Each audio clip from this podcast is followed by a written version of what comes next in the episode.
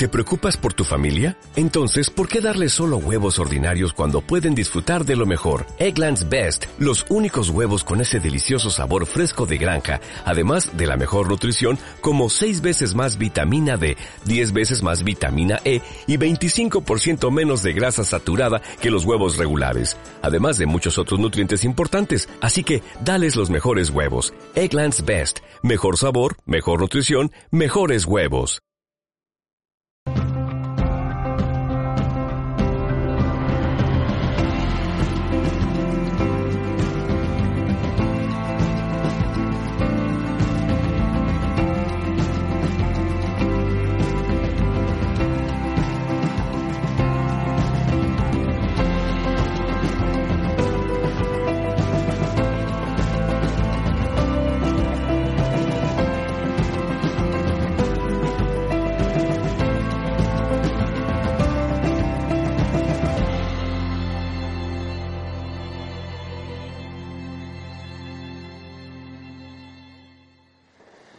Eh, me llamo Damien Carbonier, soy francés, vivo aquí en España desde 2009, desde hace siete años. Y pues hoy, como habéis podido ver, eh, os vengo a hablar un poco de- del- del ayuno. ¿m?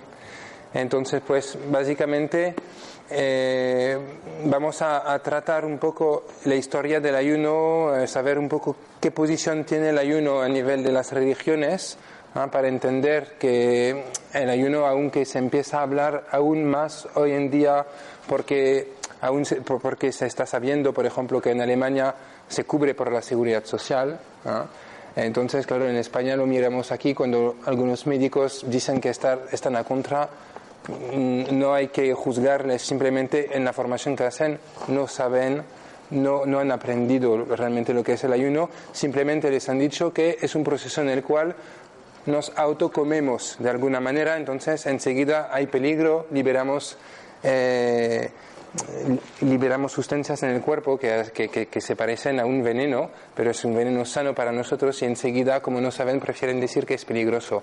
No todos lo dicen así porque muchas, gracias a muchas cosas que van pasando, pues cada vez más hay médicos que están a favor del ayuno, pero hay algunos, evidentemente, que os dirán que es peligroso.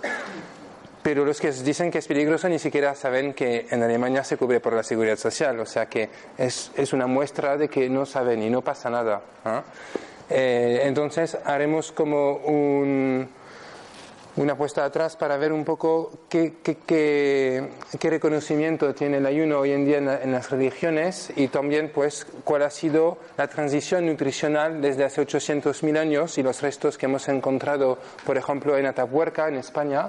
De una sociedad que era básicamente eh, cazadora-recolectora, hasta 1990 que hemos constatado pues la obesidad como la enfermedad de nuestro siglo. Entonces, mucha gente habla de la diabetes, otros os hablarán de las patologías cardiovasculares, pero todo esto está bajo un grupo que se llama el síndrome X o el síndrome metabólico, que eh, reconoce que la primera causa es la obesidad. ¿ah? Ha ha habido hace unos años una conferencia en París sobre la obesidad en el mundo y decían evidentemente que eh, no hay ningún obeso centenario. ¿Mm? Entonces, pues antes de empezar, bueno, luego durante la charla hablaremos un poco de la situación en España. ¿Ah? Hay un artículo muy bueno de una nutricionista en el periódico de Biocultura, que no conozco, pero me lo he leído ayer, en el cual decía que eh, España tiene una tasa de obesidad infantil muy elevada, una de las más elevadas en Europa. Yo os puedo decir que tiene a nivel de porcentaje un, un porcentaje justamente más elevado que en Estados Unidos. Eso asusta, dice, ¿cómo puede ser? Pues sí, en Estados Unidos evidentemente por el volumen de gente hay más niños obesos, pero si hablamos de porcentaje, estamos delante de ellos, estamos delante de Grecia, que tiene una crisis bastante importante.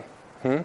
Entonces, claro, viviendo dentro de Madrid capital, viviendo dentro de Barcelona capital, eh, a lo mejor no nos damos cuenta, pero España no es solo Madrid o Barcelona. ¿ah?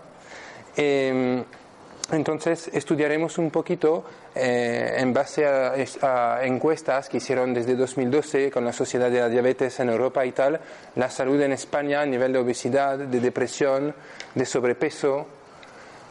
eh, y entre otras, otros, otras cosas. Y luego repasaremos un poco los recientes estudios, que no sé si os habéis eh, enterado de, por ejemplo, los avances con Walter Longo, que es un biólogo italiano que vive en California, en Estados Unidos, y está haciendo estudios que demuestran, se supone ahora, ahora ya lo veremos porque hay que, hay que tener mucho cuidado a la hora de pronunciar esas palabras, pero se ve que eh, un ayuno de 48 horas, por ejemplo, antes de una quimioterapia, mejora muchísimo el tratamiento de la quimioterapia. Se explica, yo os, os, lo voy a explicar con palabras fáciles de entender, porque no voy a entrar con términos técnicos. Primero, no soy técnico, no soy médico, y segundo, eh, no es lo que nos interesa, nos interesa entenderlo de forma básica. ¿ah? Eh, básicamente, cuando hacemos un ayuno, las células del cuerpo pueden regenerarse curarse, ¿vale? El cuerpo es como una eh, fábrica industrial, cada, día va, va, fabricando millones de células, ¿bien? En esas millones de células que va fabricando hay unas cuentas, unas centenas, centenas de miles que acaban defectuosas. Pero no estamos desgraciadamente en, el mundo industrial y no les podemos tirar a la basura. Les almacena entonces. Y les almacena esperando de poder tratarles con prioridad siempre y cuando no estamos ingiriendo, por ejemplo, proteína animal, que la proteína, la proteína animal eh, representa una proteína que nos cuesta más digerir. Yo no digo que no hay que comer proteína animal, no defiendo el vegetarianismo, defiendo la dieta disociada en el cual pues la proteína animal tiene un espacio, siempre y cuando sea de origen biológico, efectivamente, y siempre y cuando comemos pocas veces a la semana, dos, tres veces, ¿bien? Pero no la quito de, su totalidad, ¿bien? En todo caso, cuando ingerimos proteína animal, impedimos al cuerpo tratar esas células defectuosas. Entonces la gente va acumulando a lo largo de los, de los años, comiendo, comiendo, comiendo, comiendo demasiado, pues esas células se, se van almacenando y forman pues un núcleo de células que no, que no deberían de estar en el cuerpo. Y luego pues se, produce un cáncer, se produce una enfermedad y no sabemos de dónde viene. Entonces explican, es que usted ha tenido mucho estrés, es que a nivel emocional le ha pasado algo que hace que el cáncer, vale, todo esto me parece correcto, pero hay que venir a la raíz de todo esto. El estrés, las emociones, hacen que comemos. Bien, el miedo hacen que comemos. La alegría hace que comemos. Ahora nos se acerca la fiesta de Navidad. ¿Qué vamos a hacer? Nos vamos a juntar. ¿Por qué comemos tanto cuando nos, juntamos con la familia? Para tapar todos los problemas que tenemos con el suegro, con la mujer, con el hermano, con tal. Comemos, tapamos. ¿Vale? Entonces, esto hace que vamos almacenando más células enfermas y si a lo largo del año no nos ofrecemos, no ofrecemos al cuerpo un regalo que podría ser una pausa como la que es, como la que representa el ayuno, bien, pues entonces nunca damos la oportunidad al cuerpo de ir limpiando. ¿De acuerdo? Entonces, para volver a, lo de Walter Longo, explica que cuando hacemos un ayuno, protegemos de alguna manera, dejamos al cuerpo eliminar las células enfermas, las células defectuosas, antes de ser enfermas están defectuosas, bien, les elimina y refuerza las células que están sanas. ¿De acuerdo? ¿Qué pasa cuando hay una quimioterapia? Una quimioterapia es un proceso en el cual se envían veneno en el cuerpo, en todo el cuerpo. ¿Vale? La quimio no se focaliza especialmente en las células enfermas, se focaliza en todas las células. ¿Bien? Entonces, después de un ayuno, pues focalizándose en todas las células, las células que están bien están más fuertes porque han pasado un periodo de ayuno y han podido reforzarse, y las células defectuosas que se alimentan principalmente de glucosa, del azúcar, bien, se encuentran más débiles y entonces resisten menos a la quimioterapia y acaban destruidas. Entonces están haciendo estudios, todavía no, no ha salido a nivel científico, pero sí que ha salido a nivel, a un volumen bajo, pero claro, para que sea reconocido como científico hay que, tiene que contestar, responder a un panel de la sociedad que de momento no han, no han llegado porque tampoco interesa mucho a los, laboratorios farmacéuticos que se sepa que se puede mejorar. Porque la quimioterapia al final es un negocio que da muchísimo eh, retorno a la industria farmacéutica. Es, es así. ¿Vale? Entonces vamos avanzando, no me han dejado mando, así que tendré que ir pasando uno por uno las diapositivas. Bueno, simplemente, ¿qué es un ayuno? Nosotros, eh, mi ayuno es un proyecto que hemos iniciado hace cuatro años con la, con la ayuda de la Federación Francesa. En Francia hay una federación del ayuno y senderismo que está liderada hoy en día por un, un alemán que se llama, que se llama Gisbert Bulling. Y tenemos 70 centros en Francia. Mi ayuno es un centro que eh, eh, se sitúa a una hora de Barcelona. Organizamos eh, en varios sitios alrededor de Barcelona, de momento. Y también hacemos algunos seminarios en el Camino de Santiago, que hacemos algunas etapas. ¿ah? Eh, pues un ayuno terapéutico es un proceso guiado y controlado por un profesional o un equipo de profesionales. En nuestro caso tenemos 14 profesionales, dentro de los cuales tenemos tres médicos, tenemos un psicólogo, tenemos un nutricionista, un naturopata. Bueno, es un equipo completo. Eh, cada día tenéis una conferencia eh, en función del día que estáis haciendo el ayuno, ¿vale? que, se, eh, que, se, que, que presenta de ser pues la conferencia más adecuada, más adaptada al día que estáis. ¿Vale? El primer día, por ejemplo, tenéis un psicólogo que hace un taller de risoterapia, ¿bien? Para conocerse con el grupo. En el segundo día doy una charla sobre el ayuno. El tercer día, pues os vienen a hablar de la alimentación. El cuarto día tenéis un coaching en grupo, etcétera, etcétera. Y vamos avanzando, ¿vale? Eso es el plus que ofrecemos nosotros si tendríamos que diferenciarnos de otros centros, cada centro os dará pues su, su ventaja. El nuestro es que cada día os acompañamos con un profesional eh, experto en su, en su sector eh, eh, que, que, os podrá pues aportar algo más que de lo que es el ayuno, porque seguro que algunos de vosotros aquí ya habéis hecho un ayuno en casa, aunque no es fácil, o habréis hecho el, el ayuno con el sirope de arce, que no tiene que ver con, con el ayuno método Buchinger, que es lo que nosotros proponemos. ¿Ah? Básicamente ofrecemos el método Buchinger y el, ayuno hídrico, pero el 99% de la gente en España hoy en día ya si ayuna está bien. ¿Vale? Entonces vienen con el método Buchinger porque por lo menos hay un zumo por la mañana y un caldo por la noche. Cuando es hídrico solo es agua. ¿Vale? Lo que pasa es que el zumo no tiene más que 250 kilocalorías y que en el ayuno Buchinger el, eh, una de la, uno de los puntos muy importantes es la actividad física. Entonces nosotros os hacemos caminar entre dos, tres y cuatro horas diariamente en la montaña para poder sudar y a través de la piel eliminar las toxinas. Bien, y eso es el primer punto. El segundo punto también, favorecer la pérdida de grasa. ¿vale? Porque otra, otro ataque que podemos tener desde los nutricionistas, claro, es que ustedes que hacen un ayuno perdéis, perdéis músculo, no perdéis grasa. Es verdad. Por eso hay que activarse. Nosotros haciendo cuatro horas de caminatas os aseguro que no perdéis músculo. ¿eh? Algo se pierde porque es inevitable, pero en porcentaje se pierde entre 65 y 70% de grasa. Y eso se sabe porque hoy en día tenéis, por ejemplo, una empresa que se llama biológica, que tienen una, una balanza que es como revolucionaria, se llama Tanita. Y la Tanita es una balanza que, en la cual subéis, tal vez en Madrid hay muchos también, ¿no? en las farmacias, en los gimnasios. ¿Sabéis las típicas máquinas? Subáis, echáis una monedita, os aguantáis con las manos y los pies y os dice, usted tiene X porcentaje de grasa en el cuerpo, X porcentaje de músculo, X porcentaje de agua. Agua, muy importante el agua. ¿ah? porque dentro del agua circulan las células y comunican entre ellas. Por eso hay que tener un buen porcentaje de agua y una calidad correcta, porque hoy en día el agua es otro debate que podríamos comentar aquí, tendríamos para todo el día para debatir sobre la calidad del agua.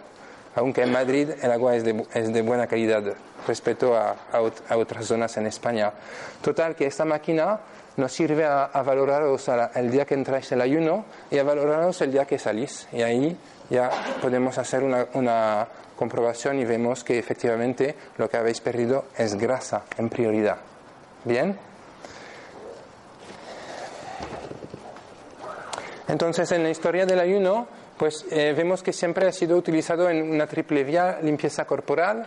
Evidentemente, cuando hacemos un ayuno, limpiamos el cuerpo porque se trata de depurar los órganos. Bien, seguro que habéis escuchado que hay que comer cinco veces al día. Yo no comparto. No comparto porque eh, si comemos cinco veces al día, primero habría que preguntarse en qué parte del mundo y desde cuándo se puede comer cinco veces al día. Eso primero sería una pregunta interesante, porque yo no conozco, aparte de Europa, desde hace 50 años, otras partes del mundo donde comemos más, o sea, cinco veces al día. Y luego hay que entender que el aparato digestivo, que para mí el intestino es el primer cerebro del cuerpo, más importante que el cerebro. La primera cosa que se forma en el, ventro, en el vientre de una madre, dentro de un bebé, bien, es el cerebro y luego el intestino, con las mismas células madres. De hecho, a nivel de neurotransmisión, 80% de las neurotransmisiones salen del intestino hacia el cerebro. Es decir, que es el intestino que manda sobre el cerebro. ¿ah? Lo que sentimos cada día en función de una cosa que estamos viviendo en el presente, eso hace parte de las emociones y es una señal que el intestino envía directamente al cerebro. Cuando uno tiene mucho estrés, puede tener ganas enseguida de ir al baño, ¿sí o no? ¿Vale? Eso es el papel del intestino que manda sobre el cerebro. ¿Bien? Bueno, no es un ejemplo bueno porque en este caso es el cerebro que transmite el miedo y entonces baja al intestino. Pero en todo caso el intestino manda sobre el cerebro. ¿De acuerdo? Entonces, pues eso se comprueba también. Los médicos dicen que en todos los casos de depresión, la gente tiene trastornos, trastornos digestivos, trastornos del intestino. Hoy en día el tema de la hidroterapia de colon, bueno, está un poco así entre dos aguas. Unos dicen que está bien, otros dicen que es natural, pero no deja de ser algo no totalmente natural porque es una máquina quien envía el agua en el, en el colon, etcétera pero están haciendo estudios con niños que padecen de autismo, en el cual se ha demostrado que un niño, evidentemente con una hidroterapia suave, ¿ah? técnicamente, pues eh, se relaja después de una hidroterapia de colon porque los, los mensajes que envía el intestino hacia el cerebro son otros, ¿de acuerdo? Y entonces a nivel del sistema nervioso se relaja y pueden tratar al niño de otra manera. Eso saldrá o no saldrá dentro de unos, tiempos, pero nosotros que somos unos privilegiados porque colaboramos con unos centros en Barcelona y en Madrid, sabemos que están haciendo ese tipo de estudios. ¿De acuerdo? Entonces, limpieza corporal básica durante un ayuno porque dejamos el cuerpo en reposo, el aparato digestivo entra como en una especie de sueño, ¿vale? Eh, va a ser exactamente el mismo trabajo que el que hace durante la noche. Muchas veces los médicos hablan de un sueño reparador. Aquí estamos, estamos reparando, ¿vale? Estamos, hemos llevado el coche al taller. Muy bien, entonces limpieza corporal. Eh, aquí cuatro órganos van a trabajar más que los otros: los riñones, el hígado, la piel, evidentemente, porque la piel a través de los poros nos va a poder facilitar la eliminación de toxinas y eh, para terminar los intestinos. Bien, descontaminación mental, pues está relacionado, lo, lo acabamos de comentar, si el intestino reposa a nivel de neurotransmisión, ¿qué va a sentir el cerebro? Paz, tranquilidad. Bien, estaba comentando con uno de nuestros médicos que este verano ha ido a Perú a hacer un ayuno en la, en la selva y me comentaba que, bueno, además del ayuno que ha hecho, se ha encontrado 23 horas al día en silencio. Y resulta que cuando salió del ayuno, llegó a un pueblito que estaba debajo de la montaña, a Perú, en un pueblo cerca de la selva, no debería de haber muchas personas. ¿eh? Pues sentí, ella, sentí muchos inputs ¿vale?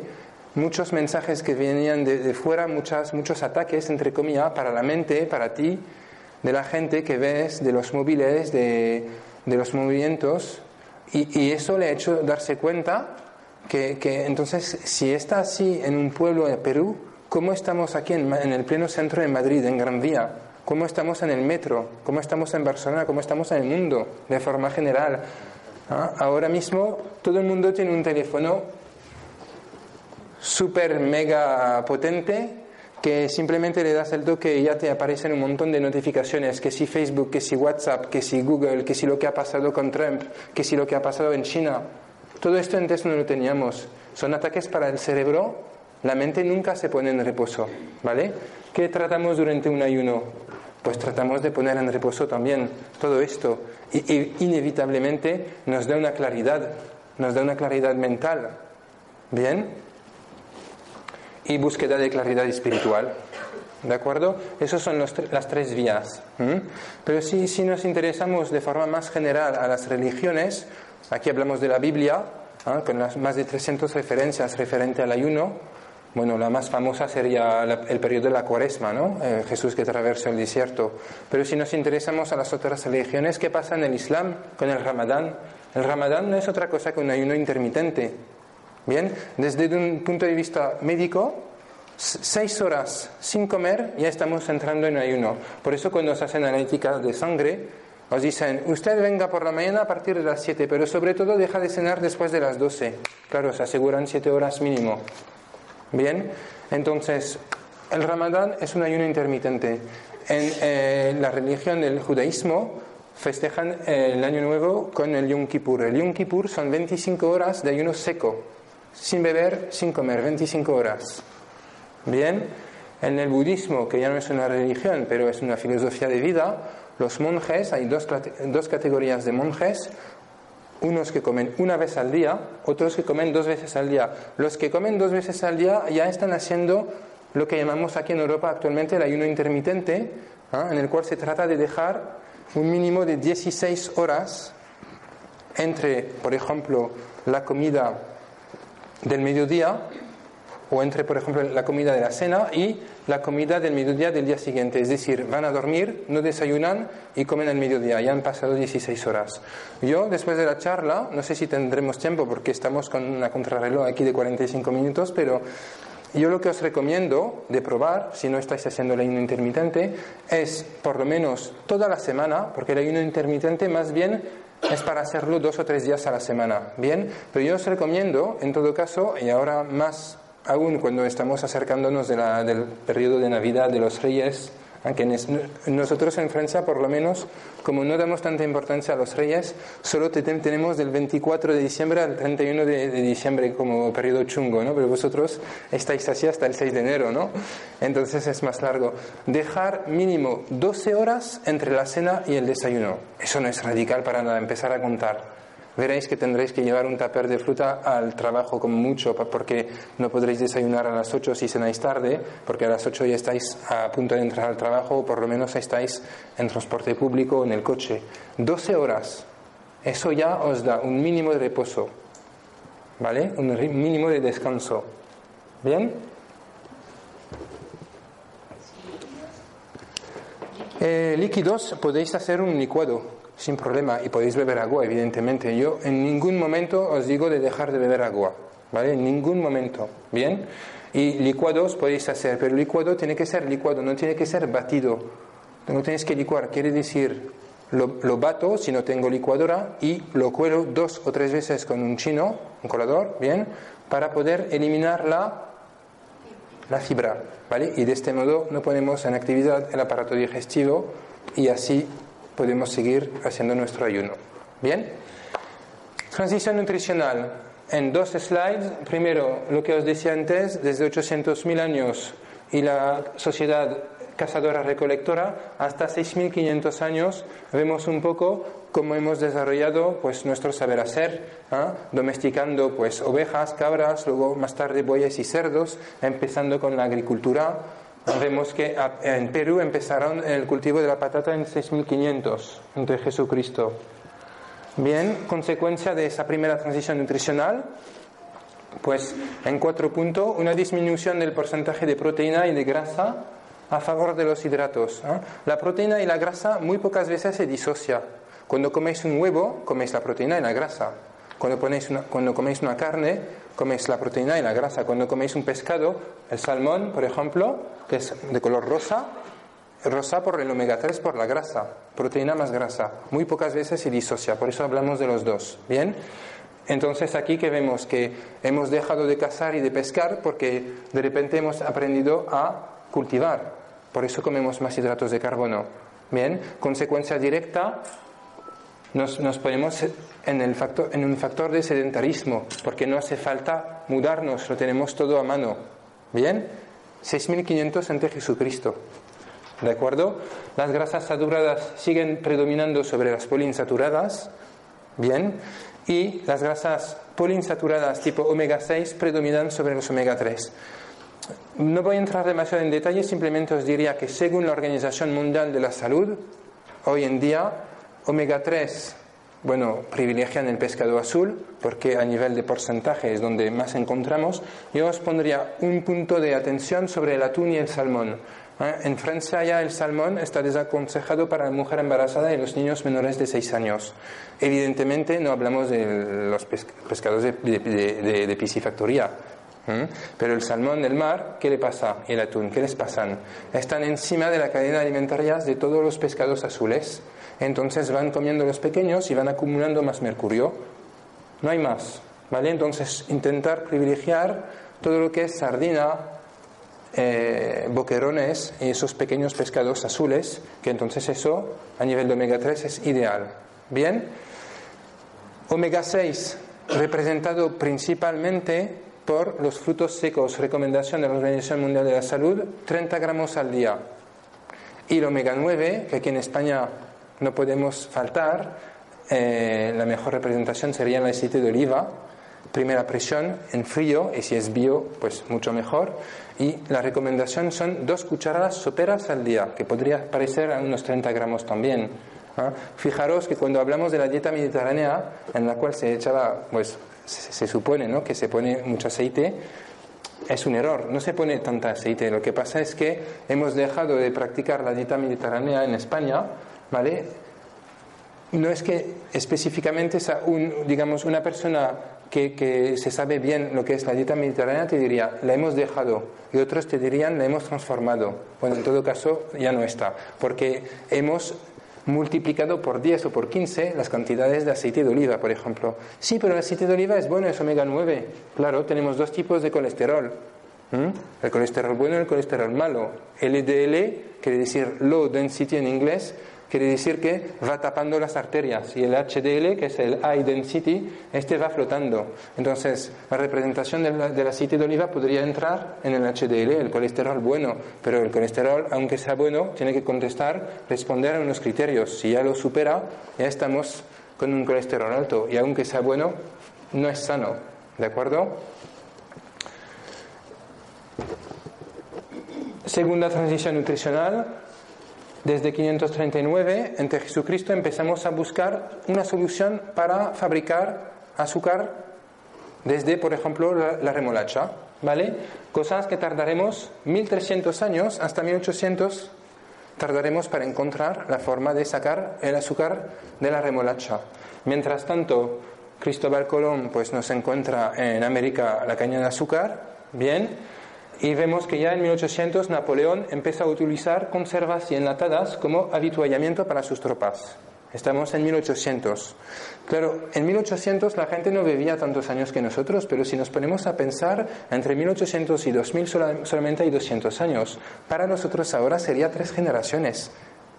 Es nada.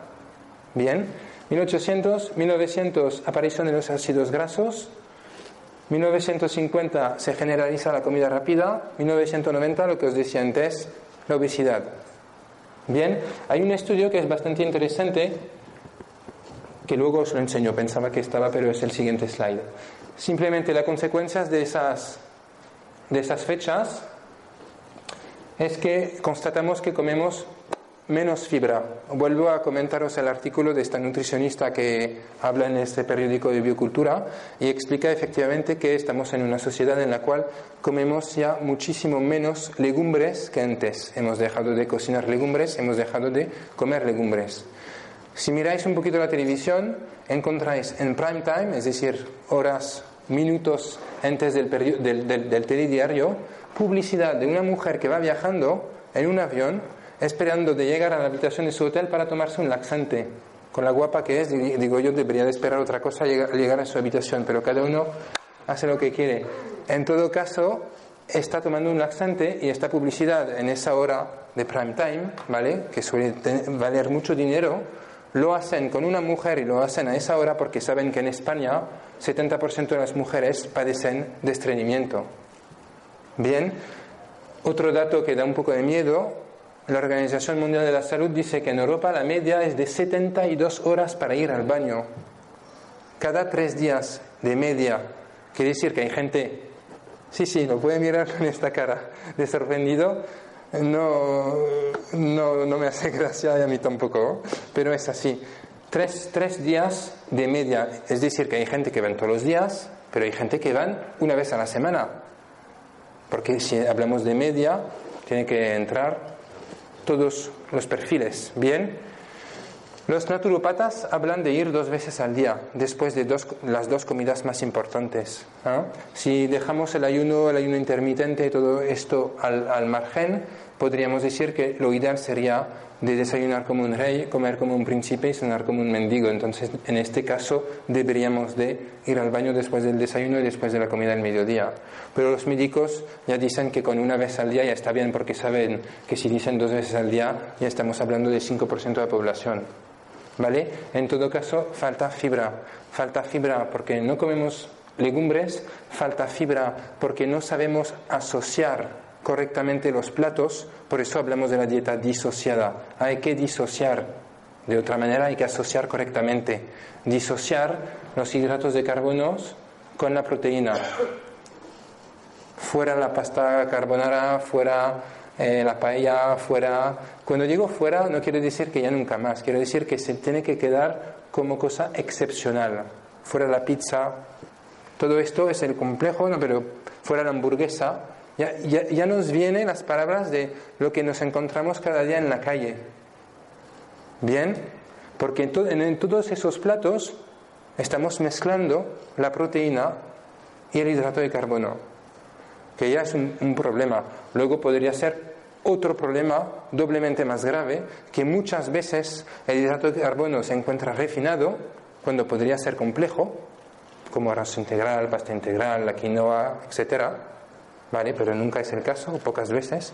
Y la proteína se encuentra de baja calidad, porque antes en una casa 50% o 60% de los ingresos les dedicábamos a comprar alimentación y hoy en día cuando os interesa ir a, comprar a Mercadona, al Carrefour, al Leclerc, al donde sea, siempre, siempre os hablan de la calidad al mejor precio, del precio más barato, porque es una guerra que no parará. Hoy en día dedicamos solamente 15%. Claro, es que ¿cómo lo haríamos si no para comprar un iPhone a 700 euros? Tendríamos problemas. ¿Vale? Entonces les interesa que consumimos mucho y cada vez más bajamos la calidad de esos alimentos. ¿Vale? Entonces, en todo caso, comer una pasta integral con una carne ternera biológica tampoco sería bueno, pero sería ya, dentro de lo malo, sería sano, cada alimento sería sano. No sería bueno para el intestino, ¿entendéis? Pero yo insisto en el que, a pesar de que no sería bueno, ahora lo haríamos más porque hablamos de un hidrato de carbono 90% de las veces refinado y de una carne o de un pescado de piscifactoría, eh, un, pollo que eh, ni siquiera aguanta sobre sus patas porque en tres meses tiene un peso de un pollo de un año, entonces las patas no se han desarrollado y se, se rompen las patas, eso pasa cada vez menos, sobre todo en Europa, pero en Estados Unidos sigue pasando. ¿Vale? Y con los acuerdos que están haciendo con Bruselas, podemos esperarnos dentro de poco a tener un pollo de Estados Unidos aquí. Bien, entonces, ojo con esto. Las grasas industriales pues aumentan mucho, evidentemente, por, de lo que estábamos comentando antes. La posibilidad de tener alimentos disponibles a cualquier hora favorece la ingesta hipercalórica. La semana pasada estaba visitando unos hoteles porque estamos cambiando un poco eh, estancias en invierno. Nos gusta cambiar para, porque muchos, muchos clientes, muchas personas que vienen a hacer un ayuno cada año con nosotros, muchos de ellos suelen repetir. ¿ah? Entonces nosotros intentamos pues proponerles un lugar diferente para que vayan descubriendo también otras cosas y que no sea una repetición 100% integral, ¿de acuerdo? Y estaba en un pueblo en España, bueno, cerca de Cataluña, y entramos en el pueblo, primera rotunda, pancarta inmensa, Burger King, abierto 365 días al año. Estamos aquí. Segunda rotunda, McDonald's, abierto 365 días al año. Estamos, estamos en esto. La posibilidad de tener alimentos disponibles a cualquier hora favorece la ingesta hipercalórica. Bien, y el cuarto punto aumenta mucho el sedentarismo porque estamos viviendo aquí y tú dices, son las 10, todo está cerrado porque he entrado tarde del trabajo, pero afortunadamente tengo una tienda aquí abajo que abren hasta las 12, pues voy a bajar a comprarme algo y como estoy en la tercera planta que tengo un ascensor, encima voy a bajar en el ascensor. ¿Vale? entonces pues ya estamos en el sedentarismo 100%. ¿Cuánta gente hoy en día va a trabajar? Ha dormido, tumbado, normalmente, se levanta, coge el coche, se sienta, se pelea en los atascos, llega a la oficina, se sienta, se levanta para comer, si puede, porque si no, come delante de su ordenador, se levanta, se sienta en el coche, va a buscar a los niños, se sienta en el coche, llega a la casa, va a trabajar dos o tres horas aquí animándose de pie y luego se tumba a la cama o se sienta en el sofá. ¿Vale? Esto es un problema, el sedentarismo. Menos de 10.000 pasos al día somos estamos en el sedentarismo. 10.000 pasos al día corresponden a unos 4 kilómetros y medio. No movilizamos la grasa, no movilizamos los músculos.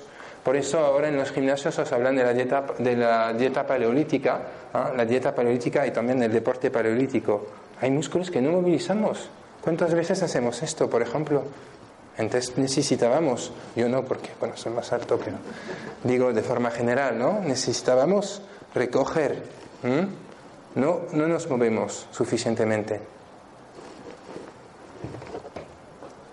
Entonces, un estudio del, año 2000, que, bueno, que salió en el, año 2000 en una revista en Estados Unidos, y aquí compararon basándose en una dieta de 3.000 kilocalorías, ¿vale?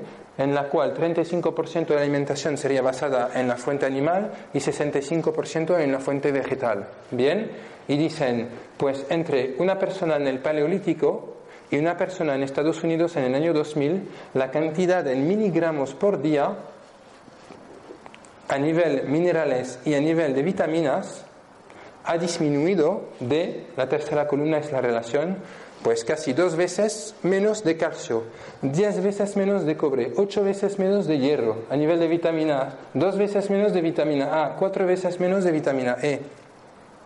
¿Vale? Hidratos de carbono refinados, grasas trans en la alimentación tipo pollo, carne de ternera, pescado de piscifactoría, etc. Azúcar blanco en todas las pastelerías. Es una cosa que yo cuando llegué en España en 2009 me costó muchísimo. No es por chauvinismo francés, pero ¿cuántas panaderías tenéis en España que hacen un pan de verdad? Son todos puntos calientes. Le sirven el pan congelado te lo calentan en el punto y te lo sirven y encima al mismo precio que una baguette normal. Eso desanima a cualquier panadero a hacer un pan normal y a nosotros nos dirige a comer pan de este tipo de calidad. Un panadero francés muy famoso en Francia decía el otro día en la radio que, claro, eso es un primer punto alarmante, pero ahora hablamos mucho del gluten, ¿verdad? Que es intolerante al gluten y tal. Y él decía, bueno, el gluten, un panadero no te va a decir que es malo, ¿vale? Pero él decía, el gluten en sí no es tan malo. El problema del gluten en la masa del pan, tipo pan blanco así, es que como a nivel de fabricación también han sustituido los hombres por las máquinas, están triplicando las dosis de gluten porque si no la masa se rompe con la máquina. Y triplicando la dosis de gluten no se rompe y nosotros comemos tres veces más gluten de lo que nos tocaría en un pan. ¿Vale? Y pasa lo mismo con la bollería industrial. Pasa lo mismo con la bollería en una, en bollería que vas a comprar en la calle. No te hablo de la bollería basura de Mercadona o de cualquier otro tipo de, superficie así. No, no, te hablo de una bollería, un croissant que vas a comprar en una panadería en pleno centro de Madrid. Pues no tiene ninguna calidad. Todo es azúcar simple. En menos de 20 minutos entra en glucosa en la sangre. Eso sí que hace trabajar la insulina. Por eso luego el diabetes entra tan fuerte en la sociedad. ¿ah? Porque realmente después de 20 minutos entra muchísimo azúcar en la sangre, más de lo que tocaría. Señal, de, señal del páncreas que secreta insulina para única hormona en el cuerpo, la insulina, que tenemos para bajar los niveles de azúcar de la sangre. Bien, ¿qué hace la insulina? Quita una parte del azúcar y la lleva al hígado. El hígado que está aquí, pues transforma este exceso de azúcar en grasa y la almacena y se dice, por si un día tiene idea de llevarme a mi ayuno o en centro de ayuno, pues por lo menos durante una semana tendré reservas. lo hace bien, lo hace bien. El problema es que el cuerpo no se da cuenta que hemos ingerido azúcar simple. Entonces, el azúcar simple tiene dos problemas. Entra rápido, pero también sale rápido. Pero a pesar, además de que salga rápido, la insulina ya le ha quitado una parte. Entonces, en menos de dos horas, el cerebro, que como único carburante tiene la glucosa, te va a enviar un mensaje y te va a decir, tengo hambre. No, no tienes hambre, te falta azúcar. Y es una sensación que tienes tú porque has comido un azúcar que no tocaba de comer. ¿Vale? Entonces la OMS dijo, pues mira, vamos a facilitarlo, comer cinco veces al día, cinco por tres horas, básicamente son 15 horas, con esto cubrimos más o menos el día. Exagero un poco, pero podríamos pensar así. ¿Ah? Porque desgraciadamente hay demasiado poca gente que come sano cinco veces al día. Yo no conozco a nadie que me dice, yo como cinco veces al día, pero a la hora de merendar a las 11 de la mañana me como una manzana y un, batido. Y a las 5 de la tarde me como pues un plátano. Te vas en la, calle, ¿qué ves? Croissant, café con leche, una caña, una patata brava a las 5. ¿Sí o no? Demasiadas veces. Demasiadas veces. Han, han introducido algo en Barcelona buenísimo en la estación de metro. Dentro de la estación de metro te venden donuts de muchísimos colores sabes con 100 metros de antelación dónde está la tienda porque ya está la cola. A cualquier hora del día. ¿Mm?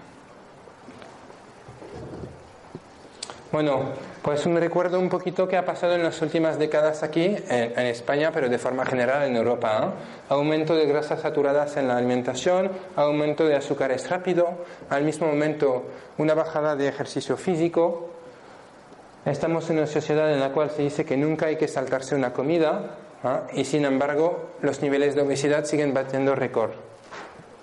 ¿Vale? Aquí tenemos eh, una imagen de lo que eh, es la, eh, la, sociedad adulta en España ¿vale? desde una encuesta que hicieron en 2012. Y aquí vemos 26% de la población adulta en España tiene sobrepeso y 24% tiene obesidad. Si sumamos los dos, estamos diciendo que un adulto cada dos en España tiene un problema de peso. El IMC, índice de masa corporal, se calcula con el peso dividido por la altura al cuadrado. ¿vale? Si tenéis entre 20 y 25 estáis en un peso normal. A partir de 30 entráis en obesidad y entre 25,1 y 29,9 estáis en una situación de sobrepeso.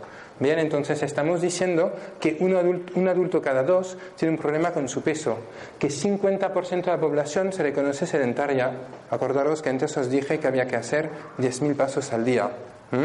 Pues estamos diciendo que un adulto cada dos no les está cumpliendo. Estamos viendo que la hipertensión, la hipertensión que podría ser un factor por la deshidratación, porque no bebemos suficiente agua.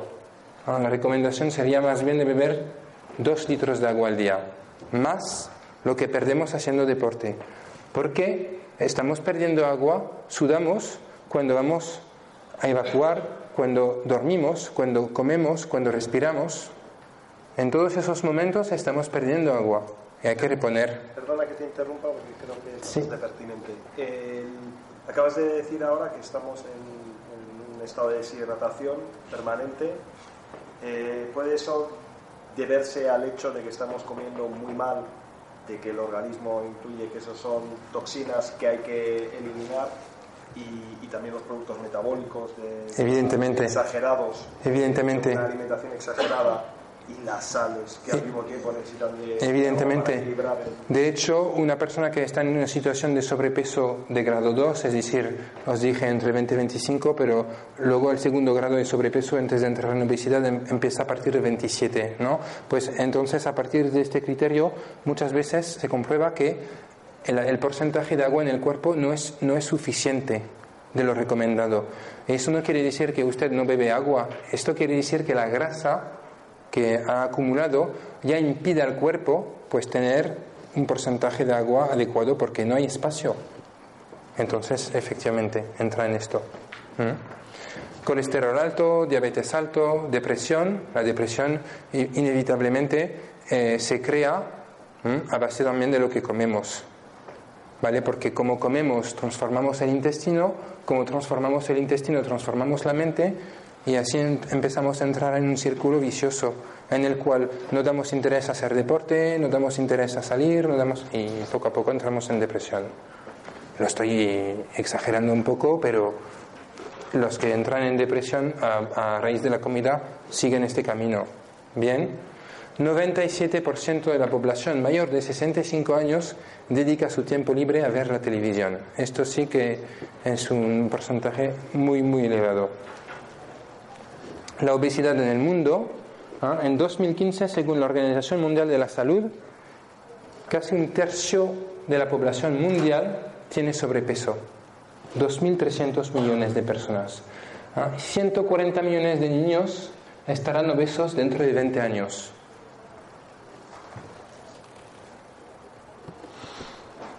Un estudio de mayo 2010 ¿ah? en el cual comprobamos fácilmente que actualmente comemos más veces al día. Entonces, en 1970 dejábamos cuatro horas y media, estamos en 2010 y ya dejamos solamente tres horas.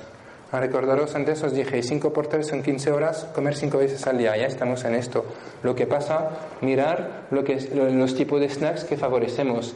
Patatas, bebidas, chocolates, batidos, resultado directo con un aumento de kilocalorías. ¿Vale? Pasamos de ingerir 60 kilocalorías a 180.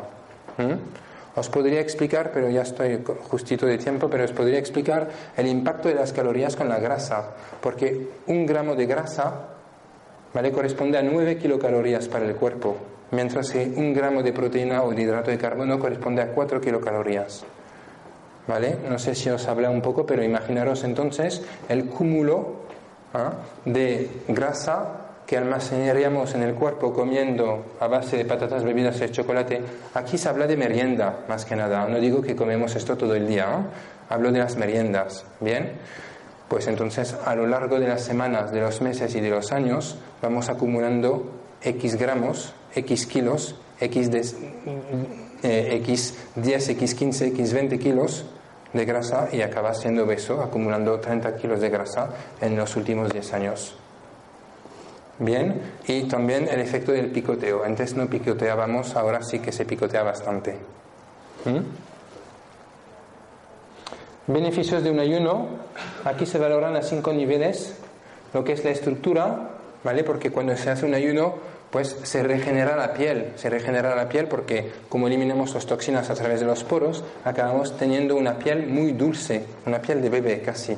No sé si alguien ha hecho un ayuno, bueno, aquí tengo gente que nos ha venido a ver en, Cataluña, pero los demás, si habéis hecho un ayuno una vez, seguramente habéis podido comprobar que en la piel se regenera y se pone muy dulce y se rehidrata. Bien, eso entra en la estructura. Entra en la estructura la pérdida de peso, que es inevitable. Bien, entra en la estructura el brillo del pelo. ¿Mm? Entonces, a nivel estructura, esos son los beneficios. A nivel metabolismo, pues se sabe hoy en día que el ayuno es un proceso antiinflamatorio. ¿Qué quiere decir? Que todos aquellos problemas que tenemos de tendinitis, ¿vale? De dolores intestinales, de molestia, durante el ayuno se va deshaciendo poco a poco. Bien, y si estáis en un centro en el cual os ofrecen pues terapeutas que os pueden acompañar con un masaje terapéutico, que os pueden acompañar con un drenaje linfático, que os pueden acompañar con ese tipo de terapias, entonces acabáis de o de eliminar de forma considerable el problema o de eliminarlo de forma de eliminarlo por completo. Bien. La mente, hemos visto que la limpieza corporal después era la búsqueda de claridad espiritual, bien, entonces la mente se relaja, vemos las cosas de, otra manera, las emociones, porque hemos cuidado el intestino, bien, sentimos las cosas de otra manera, por eso es importantísimo realizar un ayuno en un punto, en un sitio donde estáis en paz. Por eso es difícil hacerlo en casa con los niños, o con el marido, o con la mujer. ¿Sí? ¿El ayuno se puede hacer Sí, sí, sí, totalmente. Pero líquidos habría que especificar. Sí, agua o test o... Test no, porque test lleva teína. Infusión, sí. Sí. Y la esencia, de un punto de vista filosófico, podríamos decir que es vuestra alma. Eso es único, no se puede tocar. Nosotros en toda humildad no pretendemos cambiaros la esencia, pero sí que pretendemos que cambiando los cuatro primeros niveles, la suma hace que la esencia ha cambiado un poco, pero sois vosotros que cambiáis de chip. Durante las charlas vais pillando algo y decís, mira, esto sí que me parece adecuado cambiarlo. En todo caso, no os recomiendo de cambiar todo, porque si cambiáis todo, lo vais a hacer tres semanas y luego lo viviréis como un fracaso porque no vais a poder aplicarlo a lo largo del año. Hay que cambiar poco a poco. Si os apetece cambiar algo, si pensáis que deberíais de cambiar algo, por ejemplo, yo no hago deporte, pero quiero empezar a hacer deporte. Pues voy a empezar una hora a la semana. No voy a empezar a hacer cinco horas a la semana. Eso lo voy a hacer tres semanas. Me voy a acabar lesionándome además y, pensaré que nunca más haré deporte. Entonces, una hora a la semana, luego haré una hora y media, dos horas, en función de lo que me gusta, iré probando poco a poco. Si la intención está en hacer deporte. Voy acabando porque ya me van a echar de la sala. En 2008, un estudio ah, que salió, decían, When a little poison is good for you. Cuando un poquito de veneno está bien para usted. Es lo que os he dicho a la introducción de la charla. Ah, en un ayuno que lleva dos, tres fases, la primera fase de dos días para la eliminación de glucosa, la glucosa que tenemos almacenada en el hígado, hemos visto antes, y en los músculos, bien, esa tarda 48 horas a eliminarse. Entonces, os he dicho que el cerebro solo carbura, solo carbura con la glucosa. ¿Vale? El cerebro solo puede funcionar con la glucosa. Entonces, ¿cómo podemos ayunar? Pues desde, después de 48 horas entramos en una segunda fase, que es la fase de cetogénesis. El cuerpo fabrica a partir de la grasa unos cuerpos cetónicos que se ha demostrado por un médico alemán que se llama Frederick Lanzmann, en un libro que es La dietética de la longevidad, explica muy bien cómo el cerebro potencia más todas sus características y toda su forma de funcionar a la hora de consumir en exclusividad cuerpos cetónicos. Eso no quiere decir en ningún caso que deberíamos ayunar toda la vida. Bien, pero en algún momento el ayuno, después de 48 horas, cuando empezamos a fabricar cuerpos cetónicos, es buenísimo para mí. Cetónicos, cetónicos, cuerpos cetónicos. Bueno, es un proceso dentro del cuerpo que concretamente va a, por la grasa a, a transformarla como una especie de azúcar específico que servirá de combustible para el cerebro. Bien.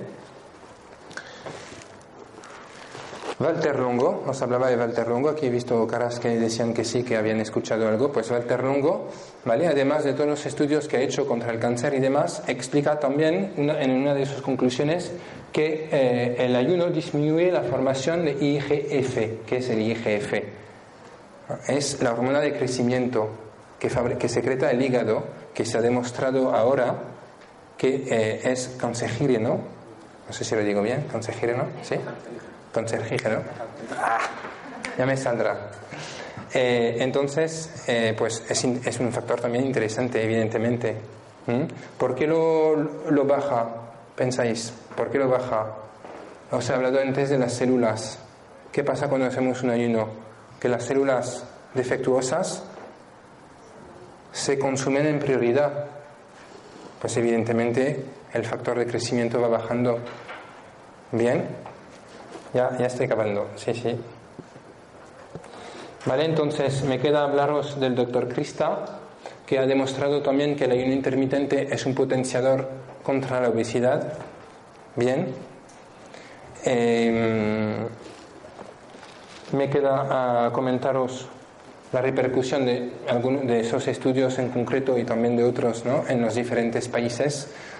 Vemos que en Estados Unidos pues, se empiezan a promover, vemos que en Francia hay 12.000 personas que lo hicieron en 2015, que en Alemania está cubierto por la seguridad social en parte, y en Rusia también que se ha practicado durante decenas de años.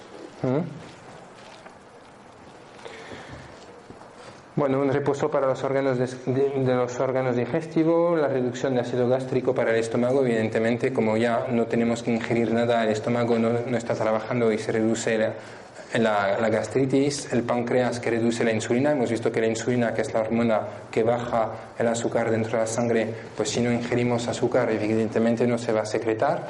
Bien, la insulina es algo que, que secretamos nosotros, pero es, es algo que fabricamos. Todos aquellos que tienen diabetes, porque tienen insuficiencia de insulina, normalmente, sobre todo la diabetes 2, ¿bien? Porque el tipo 1 es otra cosa. La diabetes 2 es porque han exagerado en la ingesta de azúcar, han exagerado la secreción de insulina estamos en un punto que ya no puede seguir. ¿Se entiende? ¿Sí? Vale, los alérgenos bueno, simplemente aquí entender que eh, cuando estamos en, un país industrializado como España, en la comida diariamente nos encontramos con unos 150 de media de, alérgenos. Los alérgenos tienen como características de atacar nuestro sistema inmunitario. Pues básicamente, ¿a qué sirve un ayuno? A regenerar el sistema inmunitario, a hacerlo descansar, porque el sistema inmunitario también se recarga automáticamente bueno, automáticamente. Se recarga naturalmente, pero para esto tenemos que dejar el cuerpo descansar. Bien. Y en conclusión, tres puntos claves para el bienestar, según nuestro punto de vista, según el punto de vista de nuestros expertos, la dieta, que hoy no trataba de esto, pero si, si, tenéis un interés, os recomiendo de buscar información respecto a lo que es la dieta disociada e ir practicándola veréis, los que están a contra dicen que eh, perdemos mucho peso y tal. Eh, hay que saber que en la, dieta disociada no se habla en ningún momento de cantidad. Si os apetece comer tres platos de verduras, pues podéis comer tres platos de verduras, no va a pasar nada, que pocos lo comerán de todos modos. Bien, la actividad física, fundamental, y respetar los biorritmos. A nivel de actividad física, eh, simplemente os diría que la actividad física es una necesidad para el organismo, que sin ella no es posible tener un nivel óptimo de bienestar y que favorece la oxigenación de todas las células del cuerpo. Por eso muchas veces os recomendaremos de hacer ayunos estratégicos. ¿Qué quiere decir? Me levanto por la mañana y antes de desayunar voy a hacer deporte, una hora, porque haciendo deporte durante una hora privilegio que en 20 minutos estoy movilizando la grasa y estoy quemando la grasa. Si hago deporte después de haber comido, tardo el doble de tiempo o tres cuartos de horas. Entonces hago deporte, pero no pierdo peso. Hay un estratégico, estoy perdiendo peso porque hago un deporte en ayunas y solo después de 20 minutos ya estoy movilizando la grasa. Bien, y eso os lo dejo como conclusión. ¿Vale? Lo siento que no se puede alargar más. Me hubiera gustado desarrollar más cosas, pero tenemos poco tiempo. Muchas gracias.